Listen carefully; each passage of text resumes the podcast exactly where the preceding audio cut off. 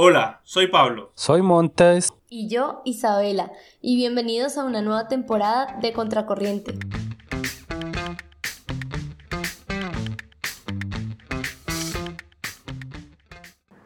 Esta semana inicia en el Congreso de la República el trámite de la reforma tributaria. Después de conocerse el texto del proyecto, ya son varios los partidos políticos que tienen claro a cuáles artículos le darán el voto positivo y a cuáles no. Hoy vamos a hablar de algo que te va a joder a ti y que me va a joder a mí. La tercera reforma tributaria de Duque. La ley de solidaridad sostenible, humana, cariñosa e intergaláctica celestial. De igual forma, te invitamos a revisar nuestra nueva y maravillosa página web, así como a seguirnos en redes sociales y en demás plataformas de podcast como contracorriente.digital. Así nos encontrarás en todas partes y bueno, obviamente puedes ayudarnos dándonos un like para que cada vez más gente nos vea y compartiendo este y más capítulos de Contracorriente. Lo bueno es que al menos esto no tiene IVA, por ahora. Listo, antes de entrar al ABC de esa reforma, veamos algunas generalidades de esta. Isa. Bueno, estaba muy en la línea de estas últimas dos tributarias del gobierno de Duque y es que el recaudo esperado es de al menos 25 billones de pesos y pues ya veremos por qué al menos 25 billones que saldrán, eh, pues principalmente de los sectores populares y de las clases medias. Y además revisaremos algunos de los argumentos de las partes que están a favor y que están en contra, así también como pues los detalles y las trampillas que seguramente trae esta nueva reforma. Pablo, entonces venga, dígame, ¿de dónde van a sacar estos casi 30 billones de pesos? Para hacer el cuento largo o más o menos corto, voy a tratar de ser lo más eh, concreto posible. Empezamos con el primero, 10.5 billones de pesos que saldrán de IVA, es decir, impuestos indirectos que castigan proporcionalmente más fuerte a las familias de menores ingresos. El IVA que tendrían nuevos artículos de la canasta básica familiar y la ampliación del IVA en algunos bienes de consumo esenciales como el azúcar, el huevo, la sal, etcétera, etcétera, etcétera. Cosas que uno puede incluir fácilmente en un desayuno o en una comida cualquiera. Segundo, en cuanto a impuestos directos a personas naturales, pues estos son impuestos que castigan, digamos, en función de los ingresos, el capital y las utilidades que tengan las personas. Frente a estos impuestos se espera recargar, recaudar 17 billones de pesos. Y esto último haciendo pues que más personas entren a declarar y pagar renta. A partir, de hecho, de, los 2 millones y medio. Esto se conoce como ampliar la base grabable. Tercero, otro punto que va a tener impacto es que muchos productos finales, es decir, los que salen directamente a la venta tal y como se producen, van a perder las excepciones del IVA. O sea, normalmente cuando un productor, por ejemplo, de bolsas de leche o cartones de leche, incurre en gastos de IVA dentro de los costos que él asume, él puede ir a, él puede ir a la DIAN, mire, yo pagué tanto de IVA, devuélvame esto, y pues yo obviamente cuando venda los productos voy a tener que meterle el IVA a eso. La vaina es que si se, se le quita la exención a estos bienes, las familias van a tener que pagar dos veces el IVA porque obviamente los productores van a trasladar ese costo de producción a los clientes. Va a ser más difícil producir porque igual vas a tener que pagar por él y también va a ser más difícil para los consumidores adquirir este tipo de bienes. Entonces ese sería el tercer punto. En cuanto a cuarto y último, si bien esto no va dentro de la reforma tributaria, son los llamados impuestos verdes. ¿Y por qué lo meto acá? Porque esto hace parte de la Ley de Crecimiento Limpio y Desarrollo Sostenible del año pasado. Mm, en resumen, porque esto es un lío completamente gordo, eh, esta contempla desfinanciar primero la energía de los hogares colombianos. Usted es muy gordofóbico, en serio. Eh, marica, me concentraste, weón. Pero bueno, eh, contempla financiar la energía de los hogares colombianos. O sea, la gente que todo 1, 2 y 3 que recibe algún tipo de subsidio por parte del gobierno para financiar la energía y demás, pues se desaparecería en función de, comillas, eh, el, medio ambiente y concientizar, pero pues todos sabemos que, digamos, este gobierno no es una prioridad, ese tipo de, de discursos si tenemos en cuenta fracking, glifosato, etcétera, En fin, el tal es que se plantearía financiar esto, establecer una tarifa para emisiones de CO2, una tasa por la compra de vehículos, plásticos de primer uso y plaguicida. Todo esto podría sumar al menos 4 millones de pesos, es decir, 4 millones más para la vaca y por eso hablábamos de casi 30 millones de pesos y no de los 25 que, que se habla normalmente. Entonces, si vemos entre líneas, esto más va orientado a una forma de hacer caja que de prepararnos de verdad como país a enfrentar el cambio climático, que pues Colombia, aunque no eh, tiene una cuota importante de emisión de gases de efecto invernadero en el mundo, sí va a sufrir eh, de manera importante y ya se está empezando a sentir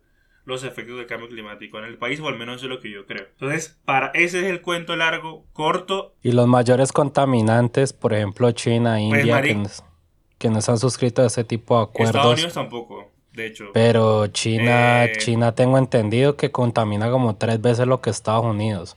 Pero bueno, no, lo igual que pasa es que hay- yo estoy de acuerdo con- en eso con vos, pero es que el análisis también tienes que tener en, en cuenta que los capitales gringos en otros países también contaminan fuera de el territorio norteamericano, así como los capitales chinos fuera de China contaminan fuera del territorio chino, etcétera. O sea, Estados Unidos no lo no se puede ver, bueno, al menos su su impacto en el medio ambiente solamente en el territorio norteamericano, sino lo que hace el- las grandes corporaciones fuera de, de Estados Unidos. Igual, o con- pues, no solamente con Estados Unidos, ¿no?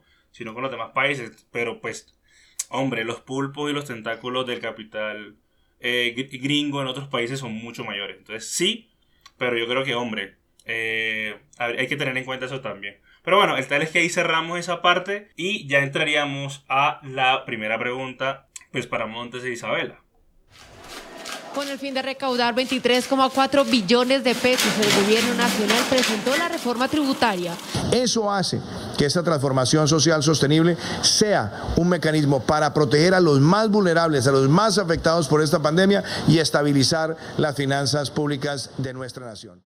Bueno, luego de esta descripción creo que podríamos estar de acuerdo de que es una tributaria que golpea especialmente el consumo de las clases medias y de los sectores populares. También plantea unas dificultades de cara a producir, sobre todo para los productos que van a quedar exentos de IVA, eh, digo que perderían la exención de IVA. Y bueno, esto representaría en últimas a la mayoría de las personas en Colombia. Ahora, teniendo esto en cuenta, ¿ustedes creen que esta tributaria es una salida real a la crisis económica y al déficit fiscal que encuentra, que enfrenta el país?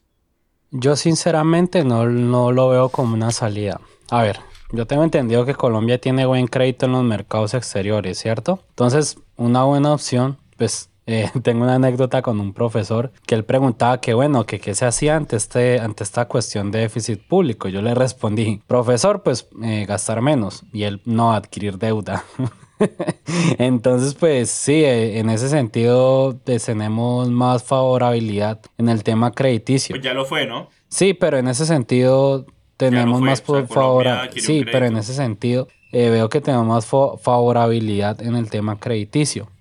En este caso, pues la verdad, yo sí estoy de acuerdo con ustedes que esta es una reforma que ataca especialmente a las clases medias. Entonces yo sí contemplaría esto como una posibilidad.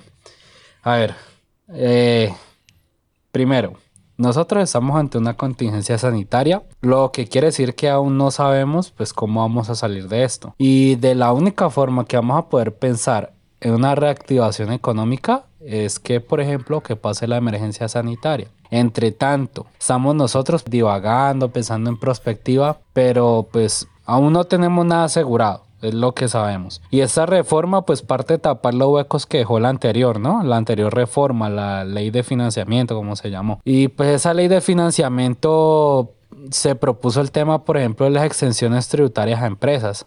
Pero tengo entendido que esa reforma pues no alcanzó a cubrir el hueco fiscal que veníamos acarreando desde antes.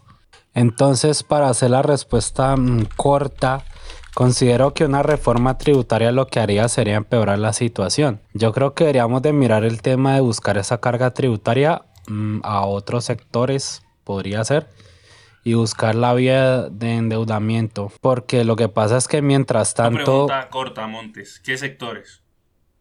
Pues Pablo, yo por ahí he escuchado que grabara las iglesias. No voy a comentar al respecto.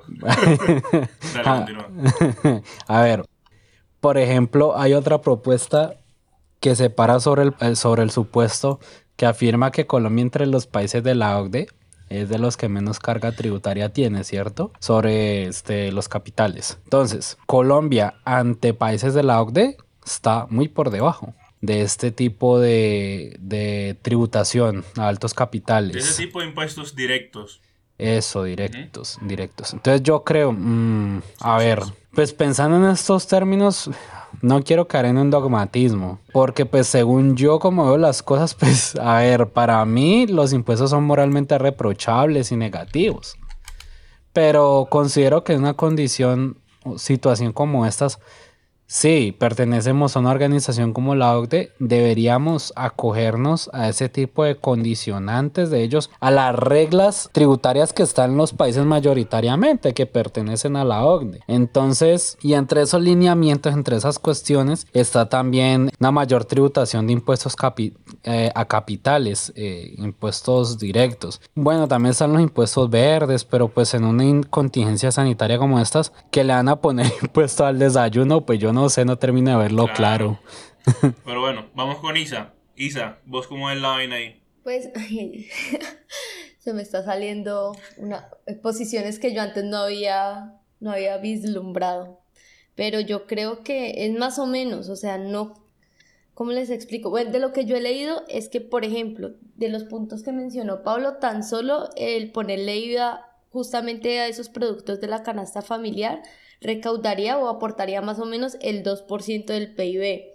¿Y cuál es el fin? O sea, es que sí hay unas necesidades muy claras, ¿no? Y eso es lo que uno a veces no, como que no identifica. Por ejemplo, eh, la idea es que la deuda pública no se desborde por encima del 70% y hay que tener en cuenta que es que eso no es solo con la pandemia, yo creo que en, un capítulo nosotros lo abordamos eh, de la primera temporada y es que la deuda ha crecido, la deuda pública ha crecido del 35% al 53% durante el 2012 al 2019 y el Fondo Monetario Internacional lo proyecta que va a llegar hasta el 58%, eso fue en el 2019 y por ahí estaba leyendo de que ellos pretendían de que bajaran como al, eh, al 55% en el 2021. Entonces, yo realmente no creo de que la deuda pública vaya a bajar en un escenario como el de pandemia. Ahora, eh, digamos que también hay que tener en cuenta de que el, para el periodo 2021-2025 el gobierno ya tiene que responder con más o menos el 3% del PIB que fueron tomados prestados por el gobierno eh, por eh, la FAE y que esto afecta directamente a la inversión territorial y el FOMPET, que son los recursos pensionales. Entonces uno decir eh, la vía de que de, endeudarse, digamos, con como con el Fondo Monetario Internacional o demás, pues yo siento que ellos en algún punto por exigencias de, de cuotas de pago van a hacer que el, el gobierno igual abroche, nos abroche a todos como población civil. Entonces, pues no, no sé qué tan viable sea, sea eso, pero también sí estoy en desacuerdo porque realmente esta reforma tributaria, o sea, si decimos que lo, lo mínimo es el 2% y que eso ya se aporta con la canasta familiar, entonces para que otro tipo de, de mecanismos como que los que estén por encima del 2.5 declaran renta y los de ya el 2.6 millones eh, ya tienen que pagar renta o quitar pequeños subsidios. O si me entienden o sea esos mecanismos yo, yo no los veo que realmente incluso grabar la canasta familiar es que el punto no es solo recaudar dinero que se necesita así pero es que hay unos problemas yo creo fundamentales que no han sido resueltos y eso no solo recogiendo dinero. Por ejemplo, problema fundamental que yo veo es que, mm, por ejemplo, en el sector productivo de Colombia hay una dependencia grandísima en los commodities. Entonces, ¿qué pasa con, lo que el precio del petróleo, del carbón, eh, o sea, de los eh, energéticos minerales? Y resulta que, por ejemplo, en esa parte energética mineral eh, hay un, gasto público, entonces digamos que atrasado. Entonces, de una u otra forma, este déficit fiscal eh, está ¿cómo se dice? Como relacionado con el atraso productivo del país. Al, de salud. Con el atraso productivo del país. Ajá, sí, entonces salud, fallos judiciales, los que les decía energético mineral. Ahora, la necesidad real también porque, por ejemplo, con la inmigración venezolana, y esto no es como un discurso xenófobo para nada, pero si bien tiene que ser algo, e, es un hecho que debemos recibirlos porque es que es algo humanitario, ¿ya? Y eso estamos devolviendo atenciones, por así decirlo. Pero es que esto también lleva como eh, un gasto público mayor, dicen que es alrededor del 0.5% del PIB. Y entonces hay una escasez en la oferta laboral. Entonces, ¿esto cómo lo vamos a resolver? Mm, pero yo creo que eh, dándole más duro a la clase media eh, o, o digamos que los pobres no soluciona realmente eh, estos problemas de fondos. o que por ejemplo por estar en, sobreendeudándonos eh, haya menos inversión pública. Entonces cómo vamos a tener un crecimiento si, si no hay como las condiciones para que vengan inversionistas y demás. Entonces yo creo que primero habría que resolver estos problemas de las fuentes de ingreso y ya sí uno mirar, bueno, o sea, hay que recaudar tanto para poder las finanzas que están más que volteadas, poderlas reacomodar, creo de yo. acuerdo, yo estoy de acuerdo con muchas cosas que ustedes han dicho y voy a recoger unas cosas rápidamente y agregar unos, un par de comentarios. Primero, yo estoy de acuerdo con que hay opciones de grabar a personas que hoy en día están, eh, bueno, personas y personas naturales y jurídicas, ¿no? Corporaciones y personas como individuos que hoy en día están expuestos de todo tipo de impuestos, o sea, no pagan, o sea, más paga ISA o más pago yo Montes que cualquiera, pues me, me refiero como de manera directa. que, que digamos que cualquier otra persona de a pie. Y proporcionalmente muchísimo menos. Porque una pequeña familia obviamente va a aportar muchísimo más para pagar el IVA que lo que puede hacer proporcionalmente una familia de, de estas familias beneficiadas, digamos, que, no, que en última no pagan impuestos.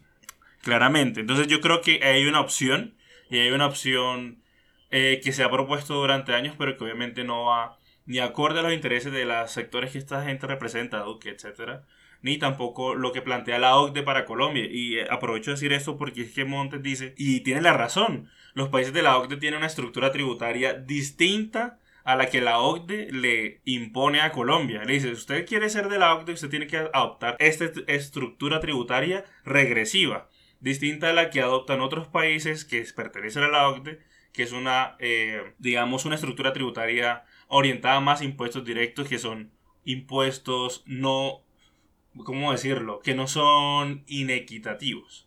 ¿Ya? O sea, que castigan proporcionalmente en función de lo que usted tenga o lo que pueda contribuir. Ya en cuanto si nos metemos a impuestos indirectos como IVA, pues esto lo que hace es cargar más a familias de menos recursos, porque aportan desde sus ingresos un porcentaje más alto para tributar. Entonces, yo en eso estoy eh, de acuerdo con Montes, hay opciones distintas a, a unas opciones que lo que hacen es frenar el consumo y la reactivación, más si precisamente no estamos en una reactivación productiva. O sea, estamos lo que es trayéndole un lastre a la producción y al consumo sobre todo, cosa que yo creo que no, va, no van a ser buenas noticias. Y ya lo vivimos con la última reforma tributaria de Santos, que es, ya hay estudios que muestran cómo tuvo un impacto negativo en el consumo eh, y en la capacidad adquisitiva de las familias en Colombia.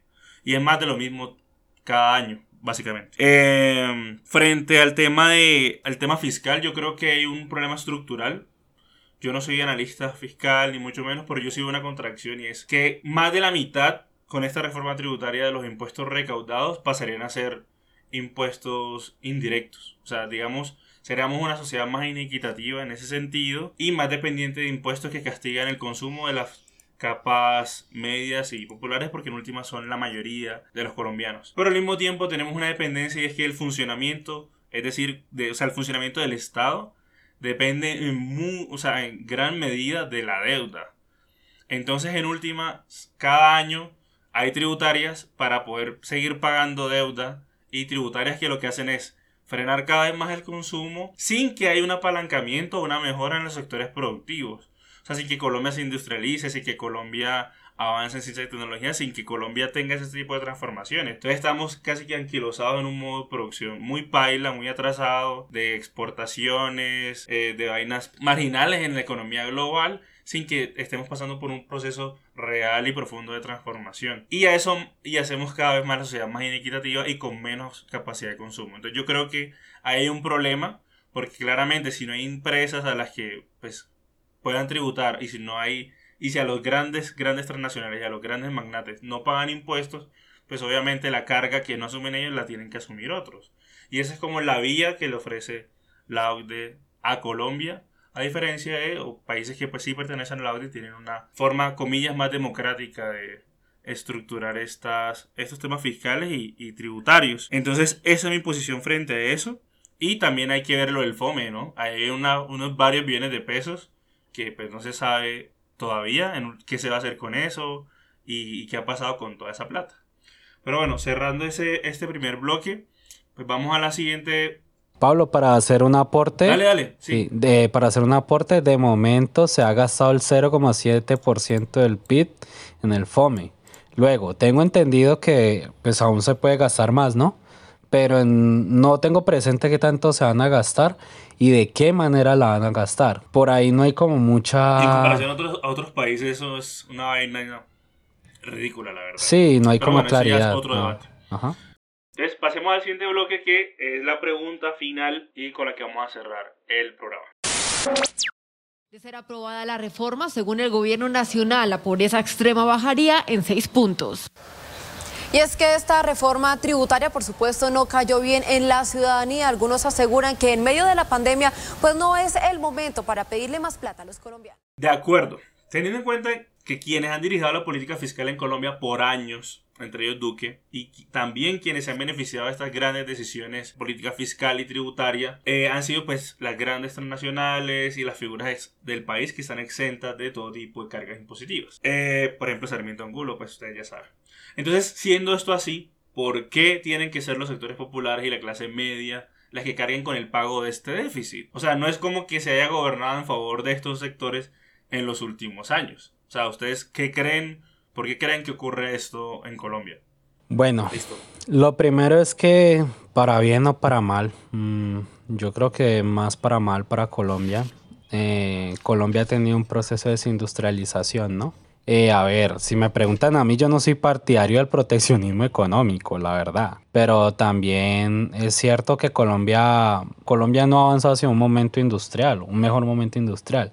Pero pues para llegar a la cuestión de la pregunta es la siguiente. Por ejemplo, hay un argumento que dice que hay estados, de hecho esas grandes socialdemocracias nórdicas, que tienen, por ejemplo, tienen una estructura tributaria distinta eh, en estas estructuras tributarias, por ejemplo, ellos graban más a las clases medias y bajas. Eh, lo que hay que tener en cuenta también en estos casos es que ellos tienen un tejido industrial súper potente, ¿no? Además de que, bueno, que hay estados, por ejemplo, como Noruega, que pasaron de ser los más pobres del mundo a inicios del siglo XX a tener ese nivel de bienestar, por ejemplo, gracias al petróleo. Entonces, esas son variables que antes de hacer un juicio a priori, pues hay que mirar. Los pulpos también.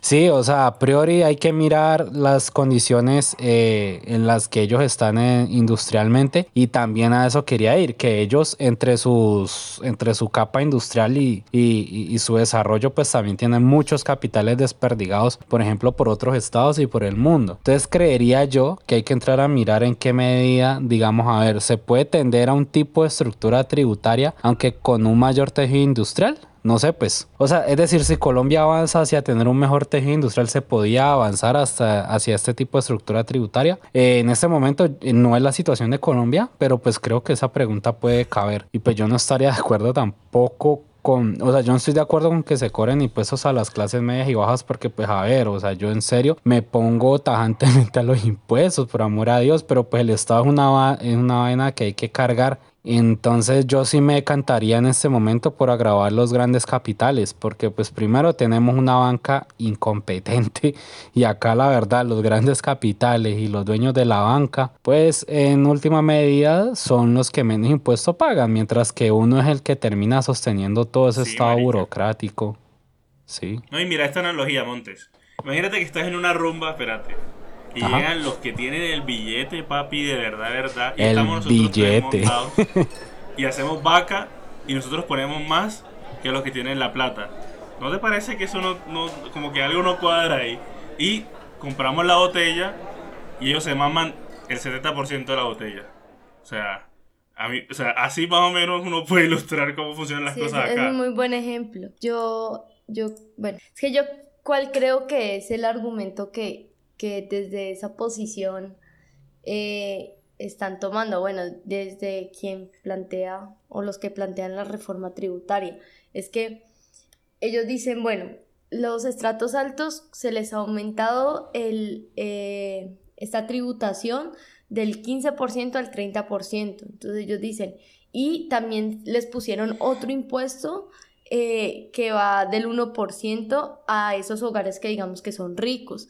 El entonces, el problema es que ese recaudo adicional de renta de hogares no ha superado el 0.2% del PIB. Entonces ellos dicen, no, que es un problema que yo creo que lo hay, pero que no es el principal para que no haya el suficiente recaudo. Es, eh, entonces hay, hay una evasión de impuestos y la gente de clase media no paga los impuestos. Que es verdad porque en, o sea, hay, e, eso en parte es verdad porque, por ejemplo, en Cali uno ve que cuánto tiempo no se estuvo laborando y la gente, pues sí, muchos aguantaron hambre y demás, pero otros vivían eh, con lo básico, lo normal. ¿Por qué? Porque si uno se va al centro, a diferentes eh, locales comerciales, pues hay mucho, ¿cómo se dice? Eh, lavado de... Contrabando. De activos, lavado de dinero. Contrabando, será. Del, ajá, el contrabando, del narcotráfico. Entonces, entonces, claro que la gente no va, no va a tributar lo que, lo, o bueno, no va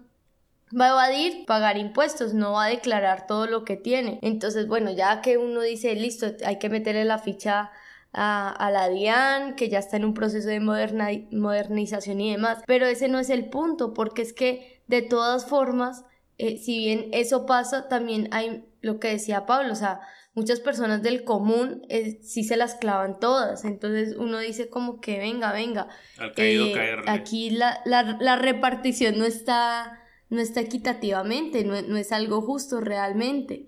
No, sí, y una cosa frente a eso y es que los grandes evasores de impuestos, incluso de manera legal, son las grandes, grandes capitales, o sea, las transnacionales, porque es que no tienen ni que evadirlos, porque es que ya están exentos de eso. Primero, y además de eso, los que les toca, muchos son grandes evasores de impuestos porque sus capitales los sacan del país en empresas ficticias, ustedes saben Panama Papers y toda esta, y toda esta maricada. Y hay un montón de gente muy conocida que está metida en ese, en ese bonche y no pasa nada. Entonces no se trata como de que listo, sino que las capas medias y las capas populares son tan, es tanta gente, huevón, que en últimas ponen más, mucha más plata de los que ponen los otros sectores de la sociedad colombiana. O sea, es como así. Y quienes tienen el deber, al menos como de sus con sus comillas semejantes de contribuir también, pues si tienen la opción no lo hacen porque evaden impuestos y ya. Y, y, un, y un ejemplo así como es bueno, por eso da para otro capítulo porque nos desviamos, pero es por ejemplo el tema de seguridad social. Esa es la frase de Isabela. Se va para otro capítulo. Pero es que...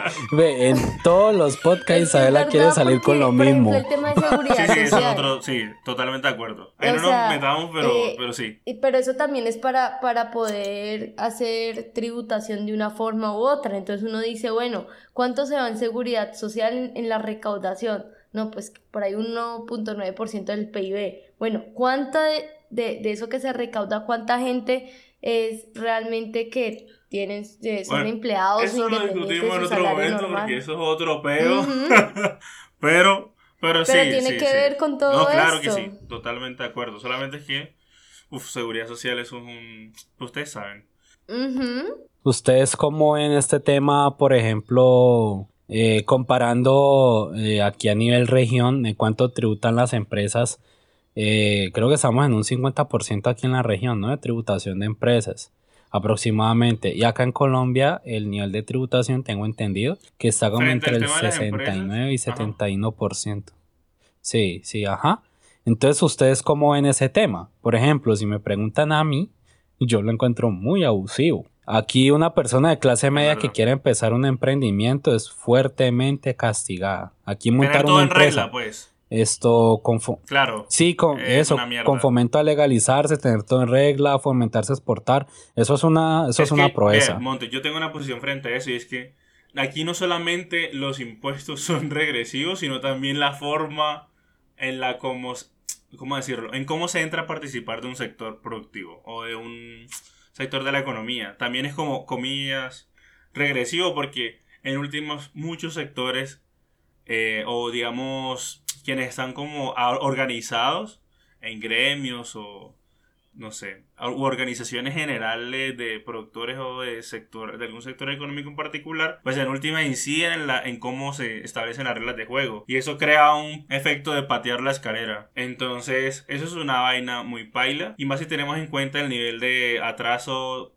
tan horrible que tiene el Congreso, pues, en términos de legislación, ¿no? De que muchas veces no son vainas técnicas. Y no hablo de todos los congresistas, pero, pues hombre, estamos en Colombia y sabemos que es como una generalidad, ¿no? que muchas veces no se debate, simplemente se va y se pupitrea o no se asisten en las sesiones. En fin, entonces claro, para establecer esas normas de juego se prefiere seguir no como la, digamos, la técnica para poder fomentar que haya más agentes en, en determinados sectores y que pueda haber competencia y demás, y no simplemente como, bueno, amangualémonos y pateemos la escalera. Entonces yo en eso estoy de acuerdo, pero si nos vamos ya como a la capa más alta de esos tributos, es donde se vuelve más, a mi parecer, inequitativa la vaina, porque deberían haber fomentos a que, digamos, las nuevas eh, bueno, y demostradas, ¿no? Los nuevos competidores en el mercado puedan en efecto competir. Pero, pues, sabemos cómo está la cosa y, digamos, al menos desde mi punto de vista, pues el capitalismo no es el capitalismo hace 150 años en el que había como, bueno, se puede hablar más de una competencia de tú a tú, eh, o incluso un poco más antes, ¿no? tal vez no 150, sino 200 años. Porque pues hemos vivido y hemos sido testigos de cómo ha cambiado el capitalismo como, pues, como se conoció en un principio. Entonces ya no es... Ay, Pablo, igual el capitalismo hace 200 años era... ¿Cómo? Que si nos vamos al capitalismo de hace 200 años, era Inglaterra con su proteccionismo, papi. Inglaterra promoviendo y financiando la organización del imperio español para imponerle su libre mercado y, era, era a los que ellos querían. Pues eso. Y es, yo ya me industrialicé, yo estoy en los, en los, niveles más avanzados de desarrollo de nuevas tecnologías. Así como es. Colombia, tráigame banano, petróleo, plátano, maduro, yuca. Lo que ustedes, comillas, necesiten y suerte. es, la, más o menos la misma vaina. Pero bueno, el tal es que yo estoy de acuerdo con que esa es una vaina eh, muy jodida. Por eso la gente opta también por la informalidad o sea, esa misma vaina se vuelve una barrera para que la gente pueda acceder a la formalidad de, su, de sus negocios, puedan generar empleos formales también.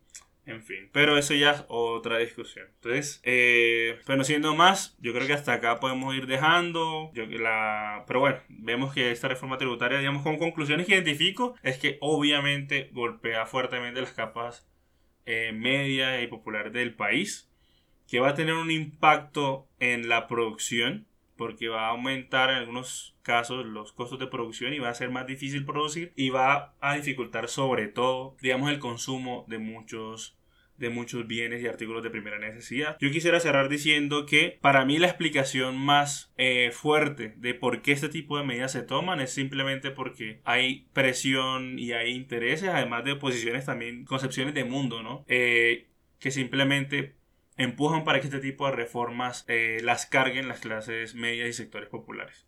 En este caso la OCDE, en otros momentos pudo haber sido el Fondo Monetario Internacional, etcétera, pero en este caso concreto, pues la OCDE, eh, yo les invito a revisar el, el, informe de 2019 de la OCDE para Colombia, habla de muchas cosas, entre esas, qué se debe hacer con los impuestos, con eh, los derechos laborales y con las pensiones. Entonces, ahí está, como ustedes ven, ahí identifican todo este paquete de reforma tributaria del tercer gobierno Duque. Entonces, hasta ahí vamos dejando y bueno, nos despedimos. Bueno, nos vemos en una próxima ocasión.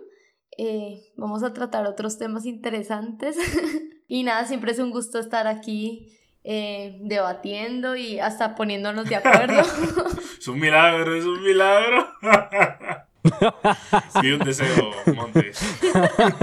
sí, señor, va a pedir mi deseo. No, pues, a ver, eh, aprovechando para retomar, después de esos tres o cuatro meses de ausencia, eh, aprovechamos para venir con nuevas y mejores ideas. Eh, agradezco por escucharnos, por dedicarnos su tiempo, que aunque no nos las sabemos todas, tratamos siempre de traerles lo mejor, informarnos lo mejor posible para poder abordar los temas. Recuerda que te invitamos a revisar nuestra nueva y épica página web, así como seguirnos en redes sociales y en plataformas de podcast como contracorriente.digital. Así nos encontrarás en todas las partes y bueno, ayúdanos dándonos like para que cada vez más gente nos vea y compartiendo este y más capítulos de Contracorriente. Nosotros somos Pablo, arroba Pablo Simanca CC, Montes, arroba It's Radial Piso a Montes y quien les habla, arroba Isabela Paz Paz. Y esto es Contracorriente.